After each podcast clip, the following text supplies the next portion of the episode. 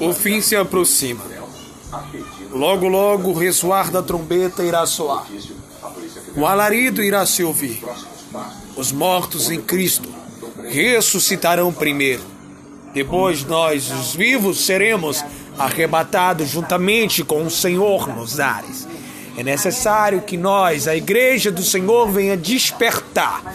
Viemos acordar, lançar por terra todos os nossos pecados e iniquidades, porque a qualquer momento o Senhor virá e pegará muitos de surpresa. Desperta, ó noiva do Senhor. A palavra do Senhor nos diz: Vigiai e orai, para que não entreis em tentação. O espírito, na verdade, está pronto, mas a carne